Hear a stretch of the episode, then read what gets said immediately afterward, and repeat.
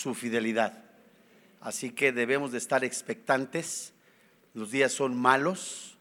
Vemos el cumplimiento de la palabra de Dios en estos días, en un estado de descomposición como lo, lo menciona el apóstol Pablo en la carta a los romanos en el capítulo 1, desde el verso 18 hasta el 32. Son síntomas y nosotros tenemos que estar cada día más fortalecidos en el poder del Espíritu Santo, que se nos ha dado en garantía del futuro arrebatamiento para soportar también las tentaciones, cuidar nuestra vida en santidad, que es lo primero que nosotros tenemos que saber o cada persona que viene al Señor Jesucristo, de acuerdo a lo que Pablo escribe en la primera carta a los tesalonicenses en el capítulo 4, mantenernos en santidad. Pablo escribe a los Corintios en el capítulo 6 que somos templo, morada del Espíritu Santo. Pablo escribe en la carta a los, a los, Efesios en el capítulo 1 que hemos sido sellados por el Espíritu Santo y eso nos da identidad. Y esa identidad nos ayuda a nosotros a ser verdaderamente lo que somos, hijos de Dios. Así que la noche no es eterna. Vamos a tener tentaciones, claro, vamos a, padecer persecución, por supuesto, pero no se compara en nada la gloria venidera, ¿cierto? Bueno, este, nada más les, les aviso, este, el viernes tuvimos nuestro evento del Día del Padre. Sí estuvo la banda Maguey. No, no es cierto. No, no es cierto, no. Estuvo aquí muy bonito, estuviéramos aquí hubo muchas sorpresas a todos mis hermanos, principalmente al cuerpo pastoral que, pues, que apoyaron este, este evento, a mi pastor eh, Martín Maldonado, a, los hermanos de seguridad, de evangelismo, de oración, de nuevos convertidos, de staff, así a, Luis, a su esposa, a todos, a todos, muchas gracias. Y, la grabación del tema la, va, la puede ver usted mañana en el espacio que se tiene del libro de Proverbios a las 11 de la mañana. Y hablando de Proverbios, todos los viernes nos juntamos acá los varones, estudiamos Proverbios. Bueno, también vienen esposas, mujeres, y este, con mucho gusto vienen familias. Estamos estudiando Proverbios, versículo por versículo. Salmo 150 mil, no os hagáis. Así que los varones somos edificados no por ósmosis, sino con el poder de la palabra de Dios. ¿verdad? Bueno, vamos nosotros a abrir la Biblia, seguimos en este paréntesis. Hace ocho días eh, eh, estudiamos el libro, bueno, Génesis, capítulo 6, capítulo 19, eh, Lucas, capítulo 7, en un tema titulado La segunda venida de Sodoma, que la encuentra también en las redes sociales. Y abra usted primer carta a los Corintios en el capítulo 6 y vamos a leer eh, en el verso 9. Dice la Biblia, ¿no sabéis que los injustos no heredarán el reino de Dios? No erréis, ni los fornicarios, ni los idólatras, ni los adúlteros, ni los afeminados, ni los que se echan con varones ni los ladrones, ni los avaros, ni los borrachos, ni los maldicientes, ni los estafadores heredarán el reino de Dios. Y esto erais algunos, mas ya habéis sido lavados, ya habéis sido santificados, ya habéis sido justificados en el nombre del Señor Jesús y por el Espíritu de nuestro Dios. Vamos a orar. Padre, en el nombre del Señor Jesucristo, hoy delante de ti, nos presentamos con un corazón dispuesto a escuchar tu palabra. Sabemos que tu palabra nos advierte de los tiempos que se están viviendo y que son peligrosos. Tu Santo Espíritu que mora dentro de nosotros, que hemos sido sellados con Él, nos ayuda a no caer en tentaciones, a fortalecernos en el poder de tu palabra y a continuar en este planeta hasta que tú nos llames en una santificación progresiva. Creemos que desde antes de la fundación del mundo que tú nos has elegido y creemos en ello porque tu palabra lo dice, que en tu misericordia, en tus riquezas celestiales, a las personas que tú has elegido desde antes de la fundación del mundo, hoy, en tu misericordia, les concedas el don del arrepentimiento, el don de la salvación, el don de la fe, para que todo aquel que escuche la palabra de Dios conforme a tu voluntad y que ha sido elegido, declare a Jesús como Señor y como Dios. Creemos en tu poder y en tu omnisciencia, omnipresencia y en tu soberanía, que todo espíritu ajeno al tuyo tú lo atas, tú lo reprendes en el precioso nombre de Cristo Jesús. Amén. Muy bien. En Génesis capítulo 6 se lo describe como los días de Noé. En Génesis capítulo 19 la Biblia nos enseña de la misma manera los días de Lot, que estudiamos a detalle hace ocho días. Todos ellos, de acuerdo a lo que dice Mateo capítulo 24, Lucas capítulo 17, síntomas de una sociedad corrompida. Estamos viviendo tiempos difíciles, tiempos duros, y así como Isaías describió que a lo bueno le llamarían malo y a lo malo le llaman bueno. Una interrogante que sucede como describe Daniel en su libro, que el hombre de pecado, como lo describe Pablo en Tesalonicenses, el hombre de iniquidad. ¿Cómo será ese hombre? Grandes rasgos apuntan a un hombre homosexual, pero la pregunta es, ¿cuáles son los orígenes de la homosexualidad? Es por eso que hoy, ante la presencia de la palabra de Dios, estudiaremos un tema, los orígenes de la homosexualidad. Existe una dimensión adicional de dolor para aquellos que han crecido en un hogar con fuertes bases cristianas. Sus pensamientos y sensaciones sexuales les producen grandes oleadas de culpa, acompañadas con temores secretos de castigo divino. Muchos se preguntan, ¿cómo puede Dios amar a alguien tan vil como yo? ¿Cómo puedo controlar esos deseos? ¿Pasaré en la eternidad en el infierno? Y de todo eso, ¿qué dicen los sexólogos, los sociólogos, pero principalmente qué dice la Biblia? Antes que eso, conozcamos qué es la prehomosexualidad. Es un trastorno a pesar de que la Asociación Psiquiátrica Americana lo niegue. Los homosexuales y las lesbianas, algunos de los cuales son psiquiatras, ejercieron una gran presión política sobre la organización profesional para que se declarara la homosexualidad como algo normal. El debate constituyó por años, pero finalmente en el año de 1973 se tomó la decisión de quitar esa condición de su manual de diagnóstico y estadísticas. Esta decisión no se tomó sobre bases científicas, sino que se recibió por una fuerte influencia de una encuesta realizada por los miembros de la Asociación Psiquiátrica Americana, iniciada y financiada por el Grupo de Trabajo Nacional de Homosexuales y Lesbianas. El voto fue de 5.834 contra 3.810. Pronto, la Asociación Psicológica Americana siguió la misma tendencia.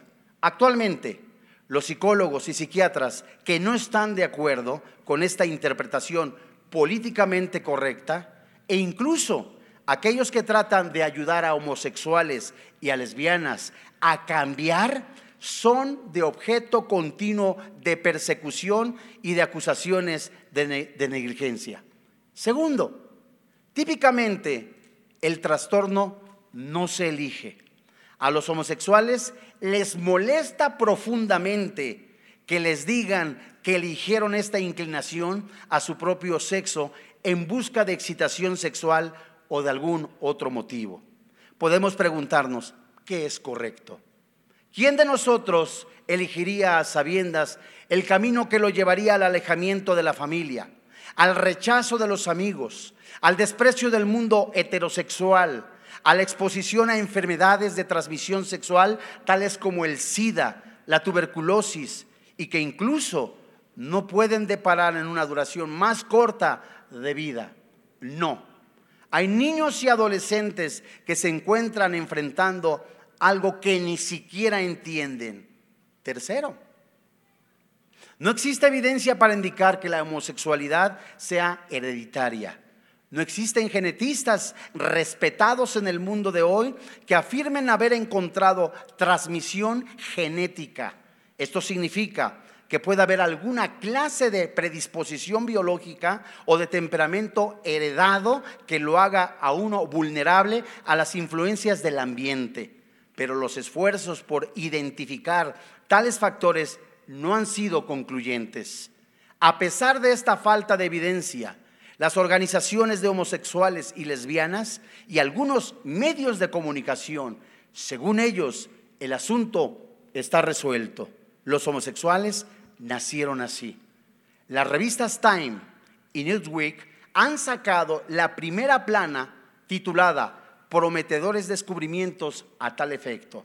Por ejemplo, Time dice en su revista La búsqueda del gen humano y Newsweek proclama ¿Hace el ADN que algunos hombres sean homosexuales?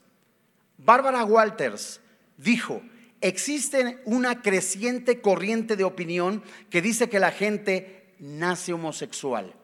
A pesar de ser totalmente falsa, esta información o desinformación, motivada políticamente, ha hecho su trabajo y de acuerdo con la encuesta de Harris, el 35% de las personas creían que la homosexualidad era genética.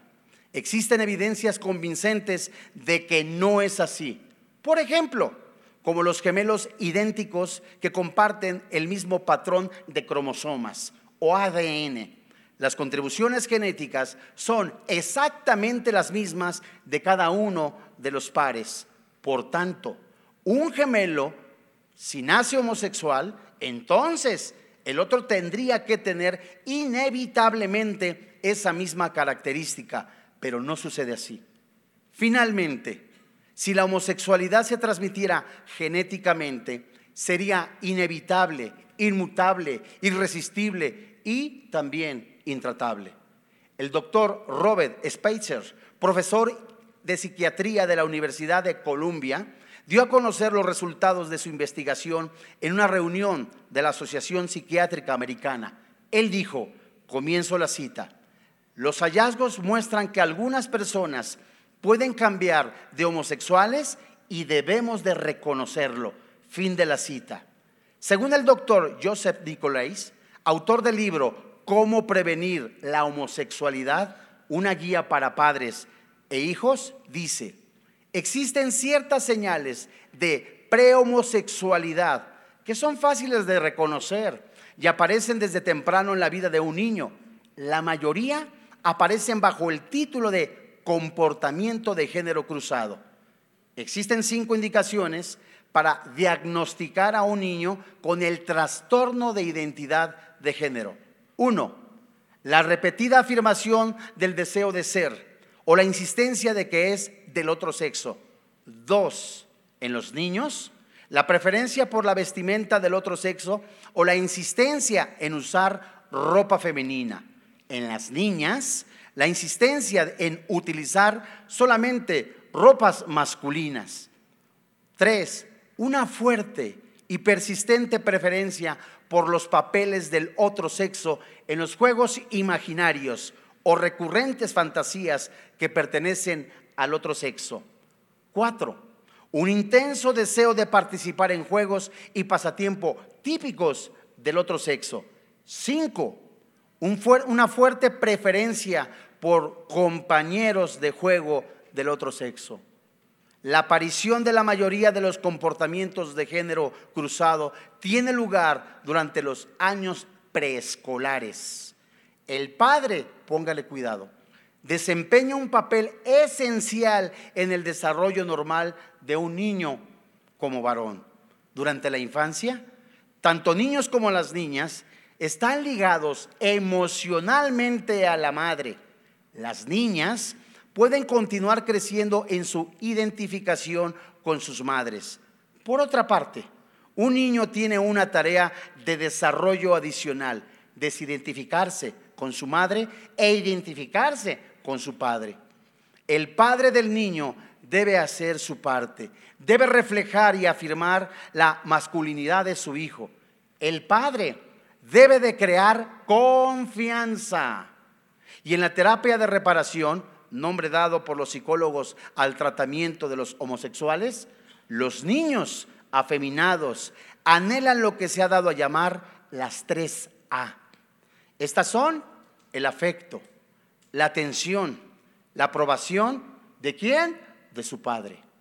La homosexualidad no tiene que ver con el sexo, tiene que ver con lo demás, la sociedad, el rechazo, la afirmación, la intimidad, la confusión de género y la búsqueda, la búsqueda de aceptación.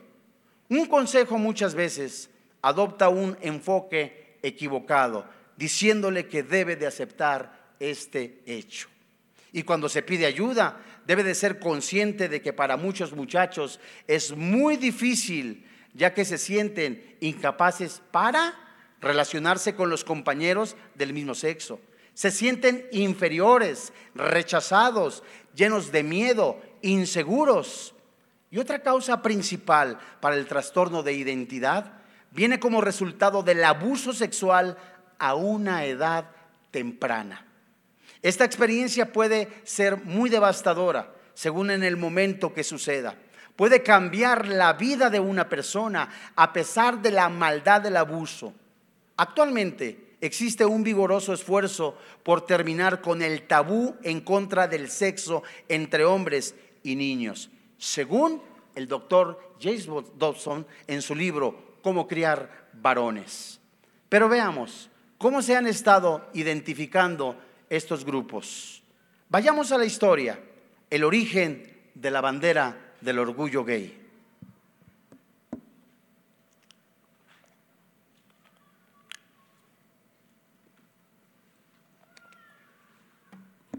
Mire usted, la versión de seis colores de la bandera del orgullo LGBT es, versión, es la versión más usada actualmente. La versión original fue en 1978 que tenía dos bandas adicionales, rosado y turquesa.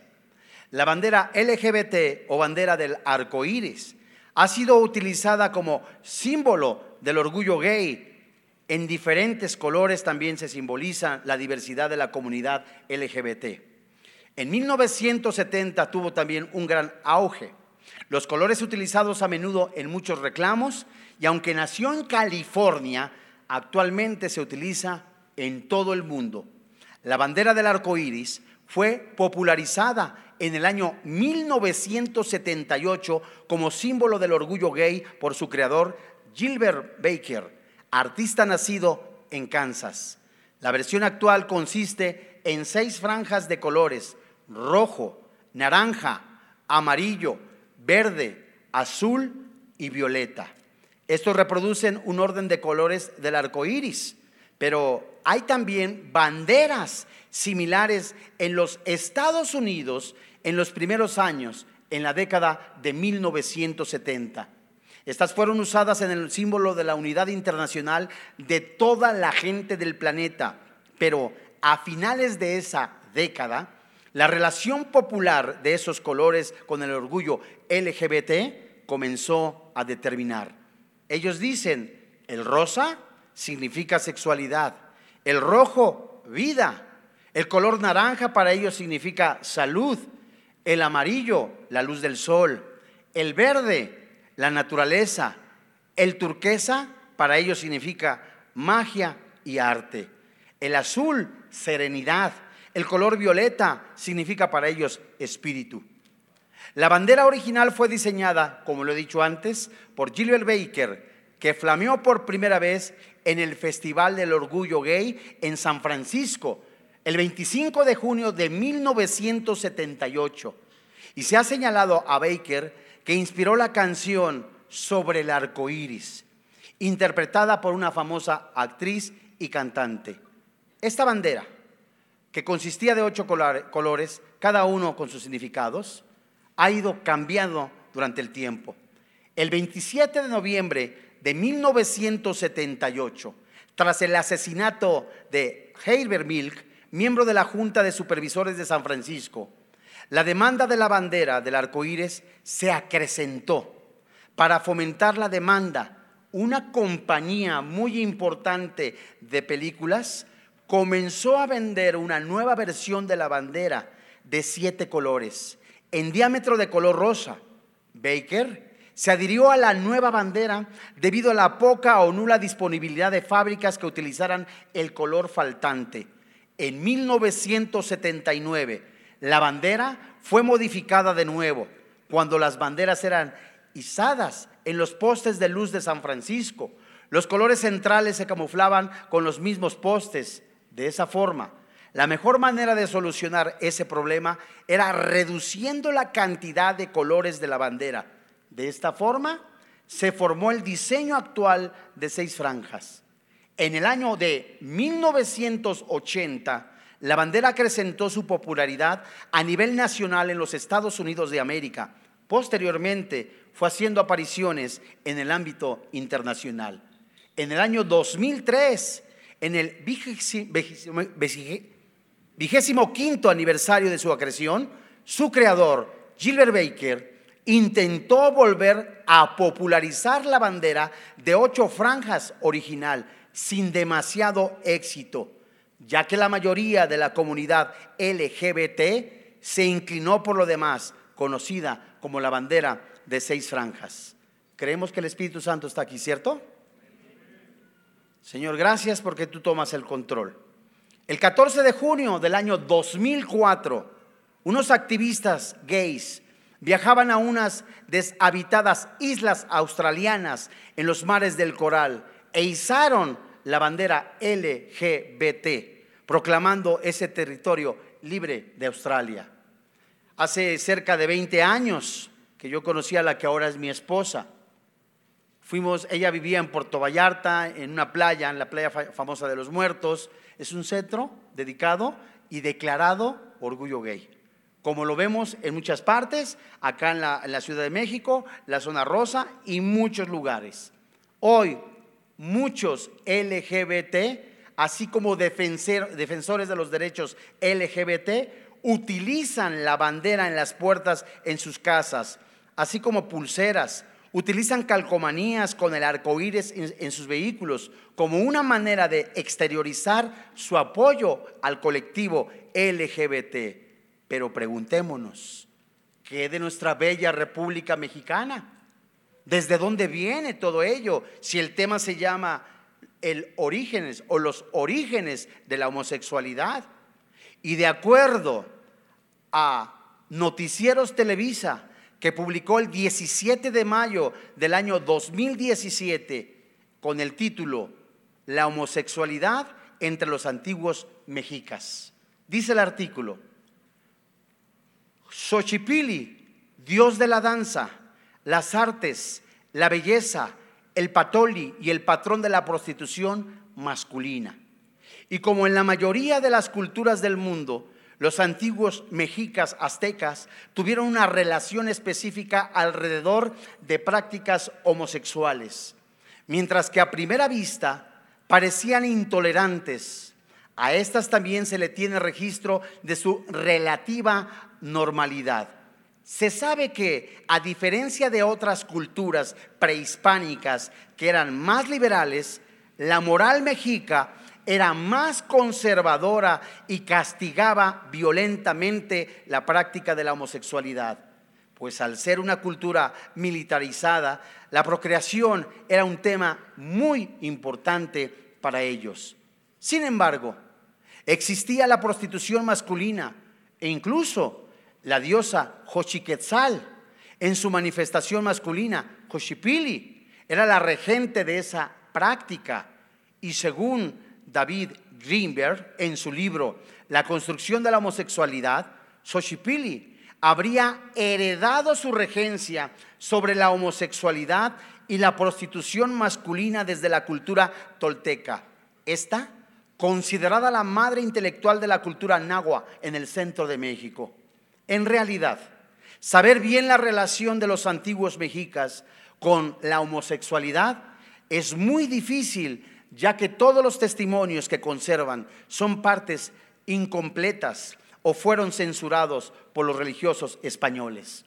En la historia verdadera de la conquista de la Nueva España, Bernal Díaz del Castillo dice que existían hombres que no tenían mujeres, mas tenían, según él, el maldito oficio de sodomía. Nótese que él, al descubrir esta práctica, utilizó esta palabra de maldito, dando un juicio moral cristiano de lo que estaba observando. Gonzalo Fernández de Oviedo, de la natural historia de las Indias, relata, entre los indios, en muchas partes, es muy común el pecado nefando contra natura. Y públicamente los indios, que son señores y príncipes en esto, pecan, tienen mozos con quien usan este pecado y tales mozos son pacientes, así como caen en esta culpa. Luego se ponen aguas, como mujeres que son mantas cortas de algodón, con lo que las indias andan cubiertas desde la cinta hasta las rodillas. Se ponen sartales, puñetes de cuentas y las otras cosas que ocupan las mujeres, como también también practican el barrer, fregar y otras cosas que las mujeres acostumbran.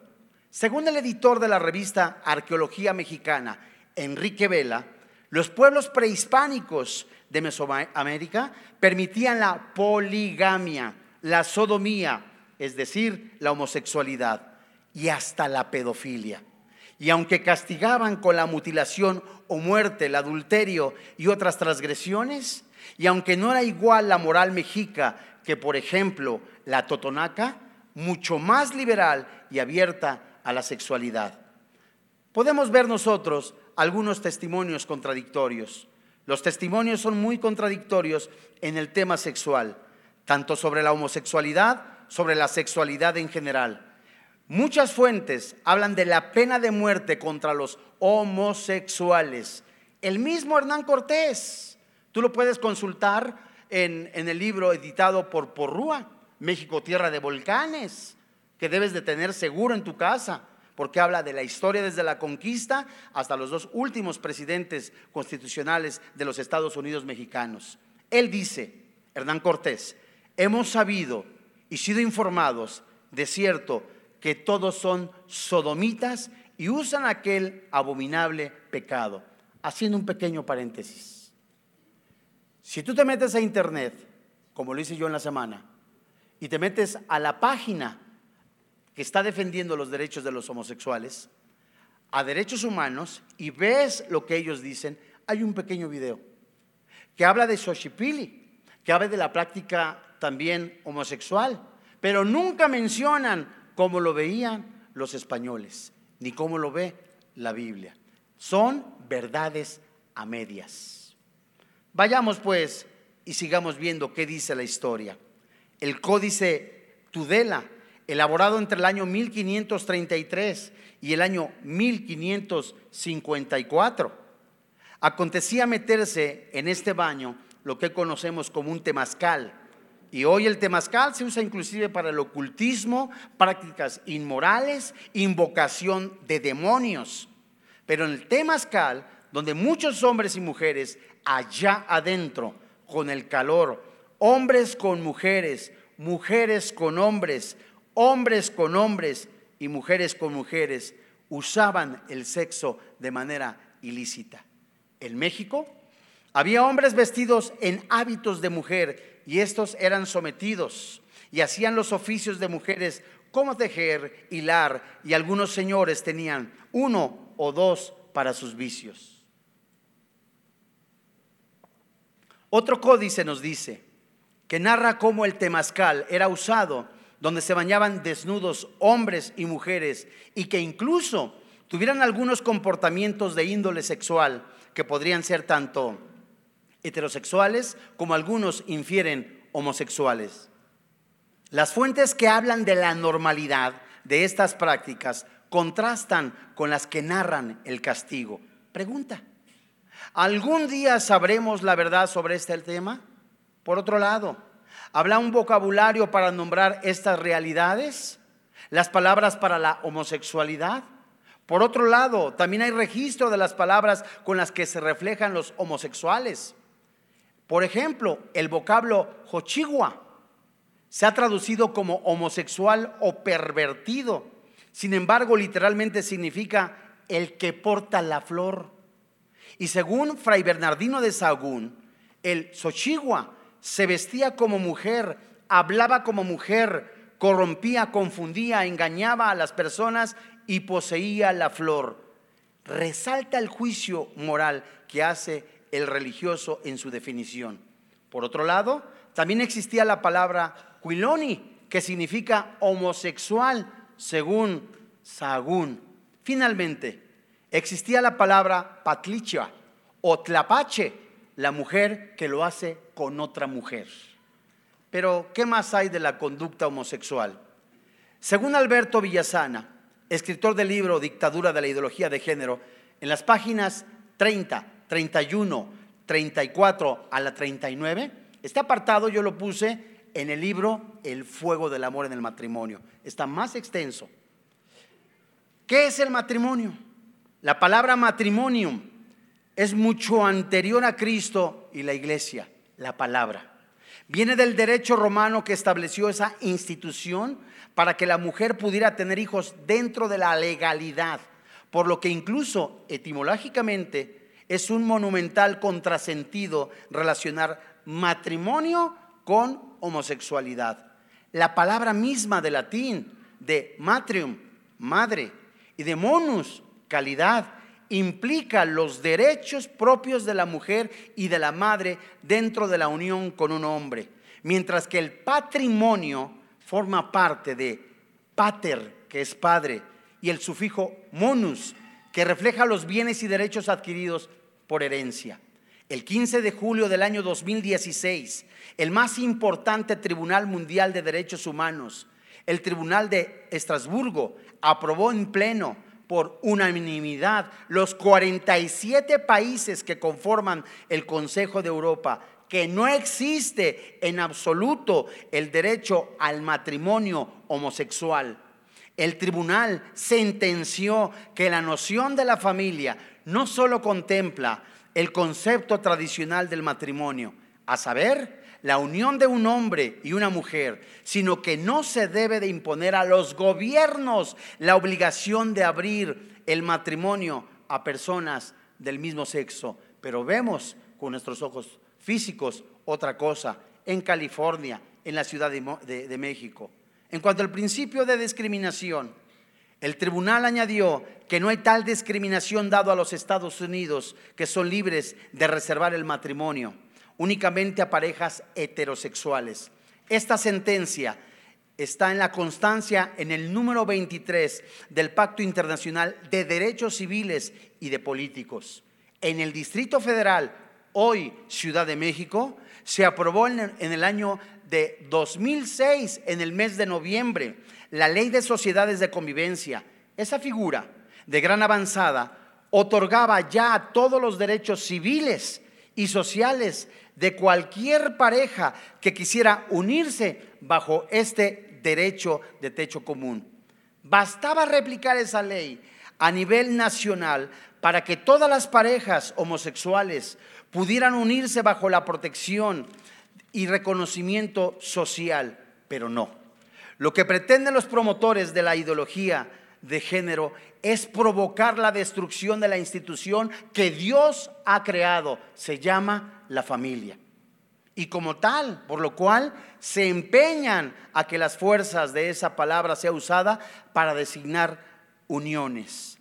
La estrategia para imponer legislativamente las uniones homosexuales en las naciones se ha basado en tres pasos. Primero, se usa la presión mediática para cambiar la ley mediante un sofisma. ¿Qué es un sofisma?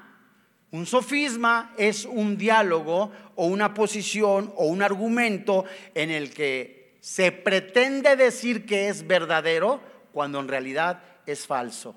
Un breve paréntesis, una cantante muy famosa que toca piano, ¿verdad? Toca dos pianos al momento, es famosísima esa muchacha, se declaró lesbiana ella decía de ser este, cierta personalidad y es una palabra que no está en la Academia de las Lenguas Española. Entonces, ella al decir, no existo, tampoco existo yo, Pero fíjate el veneno que mete Satanás al decirle a una persona, no existes. Y al describir a una persona que no existe, hay un rechazo. Mientras que cuando nosotros vamos al lenguaje, a la lengua romance, al español pulcro, nos damos cuenta que hay palabras que han sido inventadas. Y nos damos cuenta que usa el diablo a sus siervos para herir a la máxima creación de Dios, llamada el hombre. Segundo, se cambia la definición de matrimonio. Tercero, se bombardea la opinión pública para hacer creer que tal cambio es positivo. Hasta la sociedad aprueba que el ataque se silencie y a los opositores bajo el argumento de ser discriminadores y retrógados. A partir de allí, se comienza a forzar a las escuelas, a los medios masivos de comunicación, a transmitir información que promueve la homosexualidad como forma de vida que se debe inculcar entre niños y jóvenes. Paso siguiente, la adopción de niños por parte de uniones homosexuales. Último paso, la aprobación y definición de matrimonio ya no como unión entre dos personas del mismo sexo, sino entre varias personas de cualquier género, como se comienza a proponer en varios estados, eh, lugares de los Estados Unidos de Norteamérica. La homosexualidad es una conducta anormal adquirida, salvo muy raros casos en los que existe una cuestión anormal, si bien nunca genética. ¿Cuál es la teoría genética? Que se puso a imponer sobre científicamente descartada por completo. Más aún, la evidencia empírica reciente demuestra que la orientación homosexual puede cambiarse terapéuticamente. La APA, Asociación de Psiquiatría Americana, autora de la irresponsable cambio de la definición, lo ha empezado a reconocer. En su publicación en el año 2009, la Asociación de Psiquiatría Americana reconoció a los psicólogos que pueden ayudarle al paciente a construir una identidad que rechace el poder de las atracciones homosexuales, añadiendo que el terapeuta no es el paciente quien llega a la consulta con su meta a tratar. Si bien algunos han tratado de argumentar la homosexualidad como condición de nacimiento, la literatura científica descarta que ésta pueda ser genética. Serían felices los promotores de la ideología de género, si algún laboratorio del mundo se hubiese descubierto el gen de la homosexualidad. Pero esto simplemente no es cierto. El origen está en la distorsión de la figura paterna o materna en la infancia, en un problema hormonal o lo que es peor, en un abuso sexual infantil que dejó huella. Pero además, el componente genético nunca se va a poner a poder aprobar, dado que los homosexuales no tienen hijos, como los tienen los heterosexuales.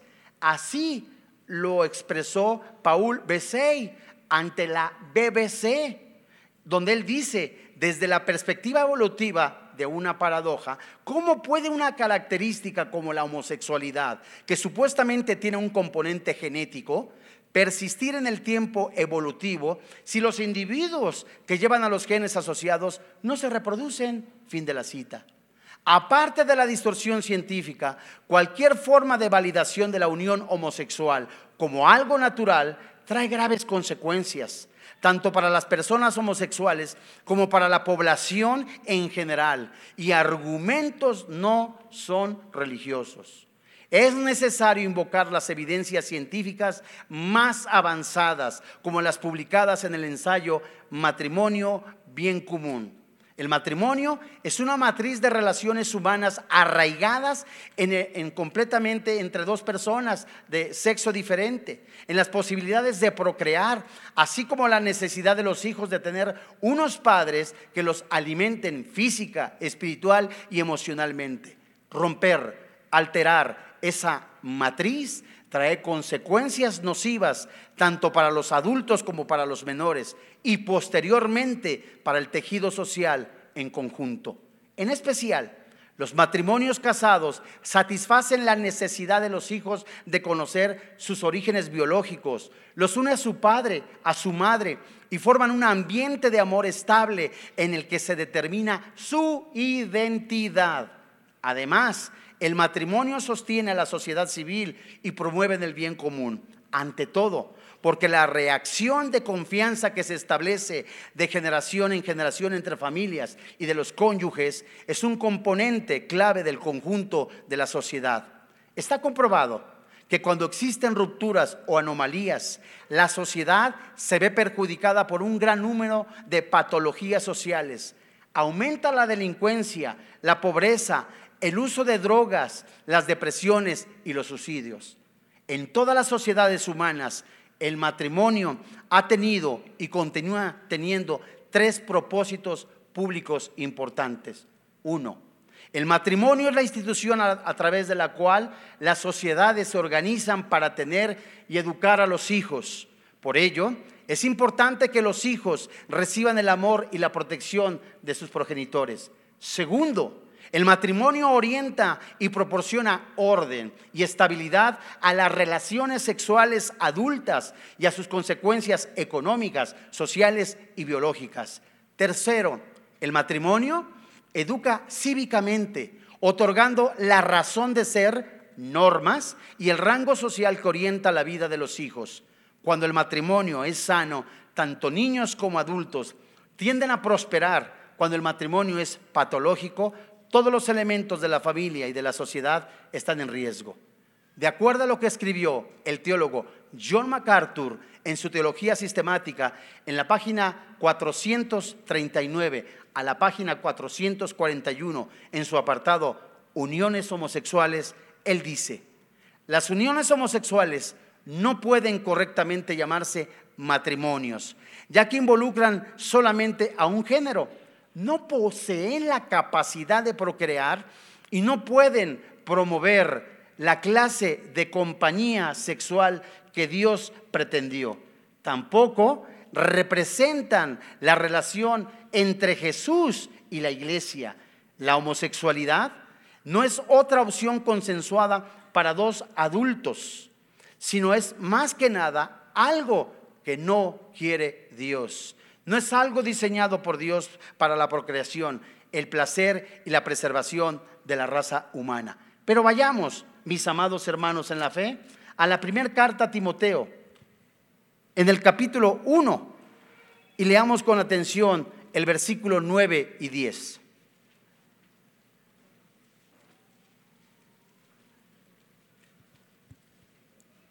Muy bien.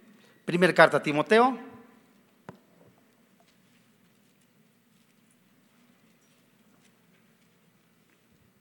capítulo 1, versículo 9. Y la Biblia dice, conociendo esto, que la ley no fue dada para el justo, sino para los transgresores y desobedientes, para los impíos, pecadores, para los irreverentes y profanos, para los parricidas y matricidas, para los homicidas, para los fornicarios, para los sodomitas, para los secuestradores, para los mentirosos y perjuros y para cuanto se oponga a la sana doctrina.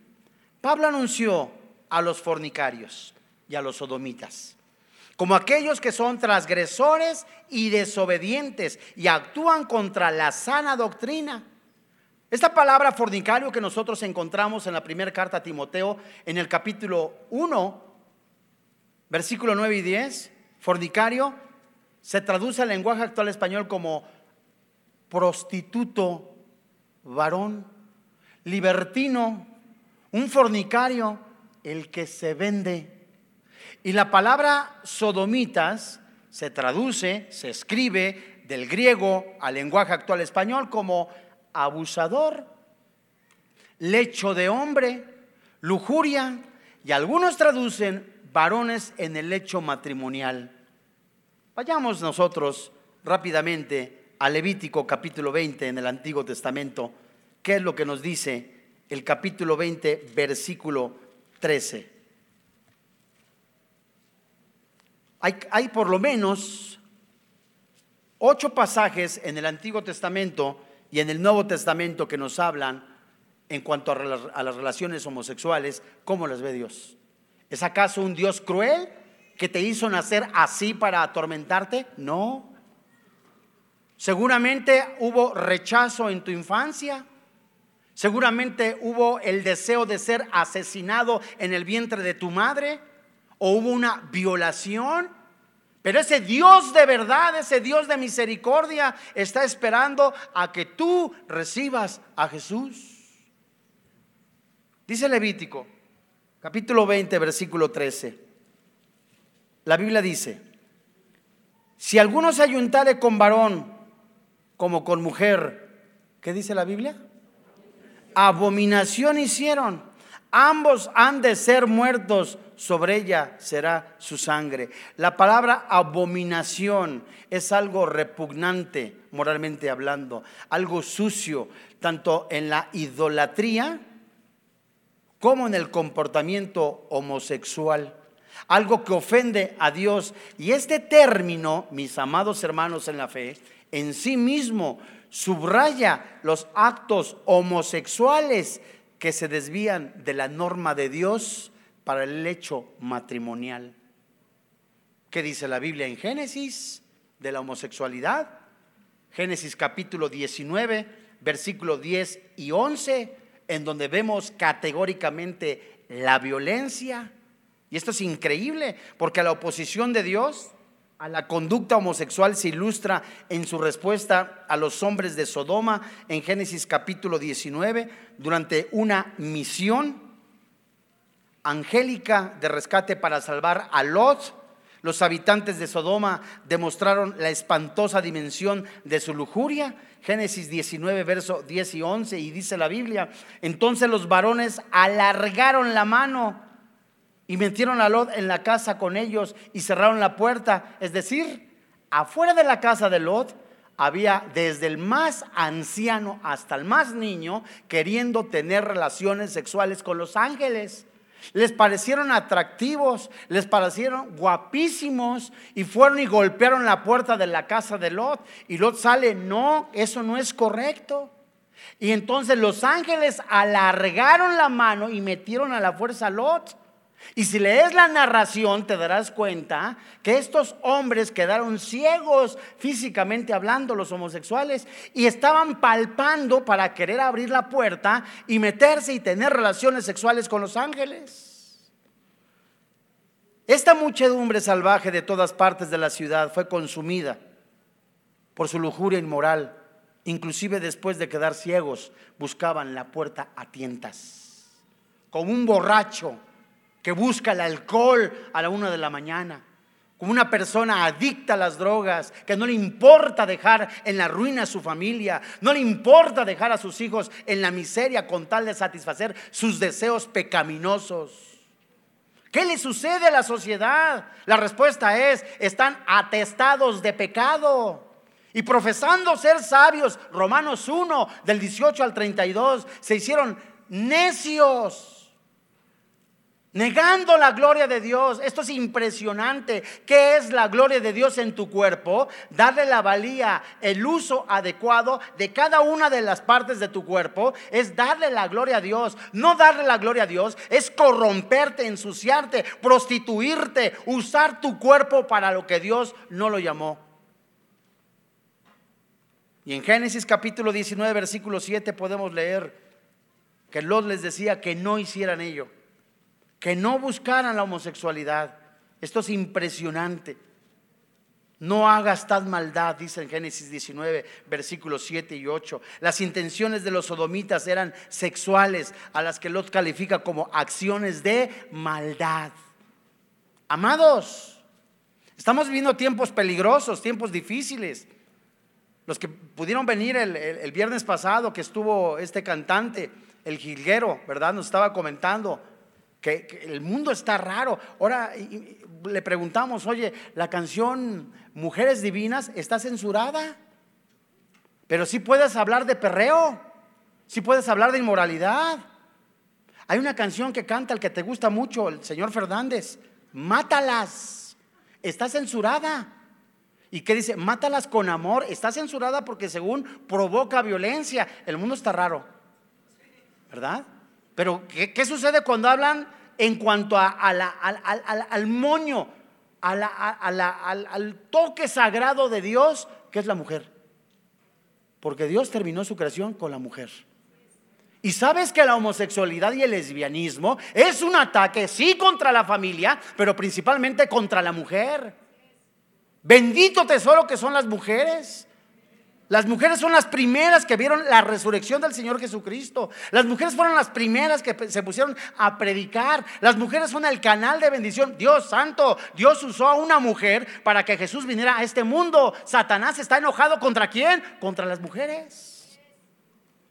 ¿Y qué tenemos que hacer los hombres nosotros? Dios mío, no tenemos que ir a marchas, no tenemos que cerrar las calles, tenemos que clamar a Dios y el valor del hombre que sea restaurado. Que nosotros como varones, como hijos de Dios, como hombres que Dios ha diseñado, hombres de verdad, levantemos, exaltemos el precioso nombre del Señor Jesucristo a través de nuestras vidas. ¿Cómo? Tratando bien a tu esposa, amándola como Cristo a la iglesia, defendiéndola. ¿Por qué? Porque es tu propio cuerpo. Amados, Podemos quedarnos con, mucho más mensajes, ¿verdad? Vemos Judas capítulo 7, que lo vimos en la, en la, primera carta de Pedro. Segunda carta de Pedro capítulo 2, versículos 6 y 8. Lo que no es agradable ante los ojos de Dios. Y tú que estás viviendo la homosexualidad, el lesbianismo, hay perdón en Cristo Jesús. Usted que está viviendo en el alcohol, en las drogas, en las parrantas, la palabra de Dios es fiel y verdadera. Pablo dijo, palabra fiel y digna de ser predicada a todos. Que Cristo Jesús vino al mundo a qué? A salvar a los pecadores. De modo que hay perdón en Cristo Jesús. Hay perdón en Cristo Jesús para las prostitutas. Hay perdón en Cristo Jesús para los borrachos. Hay perdón en Cristo Jesús para los ladrones. Porque Jesús es Dios por sobre todas las cosas. Su sangre vale, su sacrificio vale, porque Él es Dios. Él resucitó para dar vida y vida en abundancia. Él es Dios por sobre todas las cosas. Amados, es tiempos, es tiempo de portarnos varonilmente. Portarnos varonilmente. Amados, el tiempo ya está en la raya. No queda tiempo para jugar a la iglesita. Armémonos con el valor que Dios nos ha dado en el poder del Espíritu Santo y defendamos la fe ardientemente hasta que Cristo venga. Vamos a orar. Padre, en el nombre del Señor Jesucristo, hoy delante de ti. Hoy te alabamos, hoy te bendecimos. Eres el único Dios vivo, el Santo de Israel. Eres Jehová de los ejércitos. Eres el Dios que da vida. Que con una sola palabra dijo, hágase la luz y la luz se hizo. Hágase la lumbrera mayor y la lumbrera menor y estas fueron hechas. Eres el Dios que con su Santo Espíritu se movía sobre la faz de las aguas, que con sus manos formó con el barro y sopló en la nariz de ese barro y dio vida a un hombre. Y a ese hombre lo puso en un sueño y sacándole una costilla, le dio su compañera, que es hueso de sus huesos, carne de su carne para tener una familia, procrear y conocer al único Dios de vida, Jehová de los ejércitos. A su Hijo Jesús, el autor y consumador de la fe, al que Dios puso en propiciación por nuestros pecados. Esa es la palabra de fe que hoy predicamos. Que si confiesas que Jesús es Jehová y crees de todo corazón y lo confiesas con tu boca, hay perdón de todos tus pecados. Venid a mí, dice el Señor Jesucristo. Yo soy el camino y la verdad y la vida. Yo soy el alfa y el omega. Yo soy el cordero de Abel. Yo soy el cordón. Yo soy el gran yo soy. Venid a mí todos aquellos los sedientos los trabajados, dice el Señor Jesús. Y si alguno tiene sed, venga a mí, beba. De su interior correrán ríos de agua viva, dice el Señor Jesucristo, porque hay perdón de todos tus pecados. Hay perdón para el corazón arrepentido. Hay perdón para el asesino, para el homicida, para el pecador arrepentido. Jesús no te señala.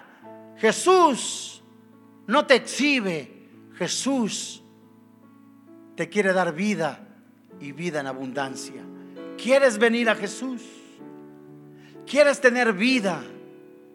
Así como tus pecados fueran negros como el carbón, en el poder de la sangre de Cristo, Él te restaura, Él te redime, Él te perdona y su Santo Espíritu te da vida eterna. No salgas de este lugar sin antes recibir a Jesucristo, el cual es Dios por sobre todas las cosas. Y allí desde tu lugar dile, Señor y Dios, ven a Jesús, hijo. Ven a Jesús, hija. Y dile, Señor, creo con todo mi corazón. Confieso con mi boca que soy pecador. Que Jesucristo se puso en mi lugar. Él recibió el castigo que yo merecía. Su Santo Espíritu lo levantó de entre los muertos, venciendo a la muerte, venciendo el infierno, venciendo el pecado, venciendo al mundo. Creo que soy perdonado de todos mis pecados. Ahora tengo identidad. Ahora soy hijo de Dios. No por mis méritos, sino por el sacrificio de Cristo en la cruz y el poder de su Santo Espíritu. Soy salvo. Soy salvo. Soy salvo en el precioso nombre que es sobre todo nombre, Cristo Jesús. Amén. Gracias a Dios. Dios es bueno. Gracias, Padre. Dios es bueno.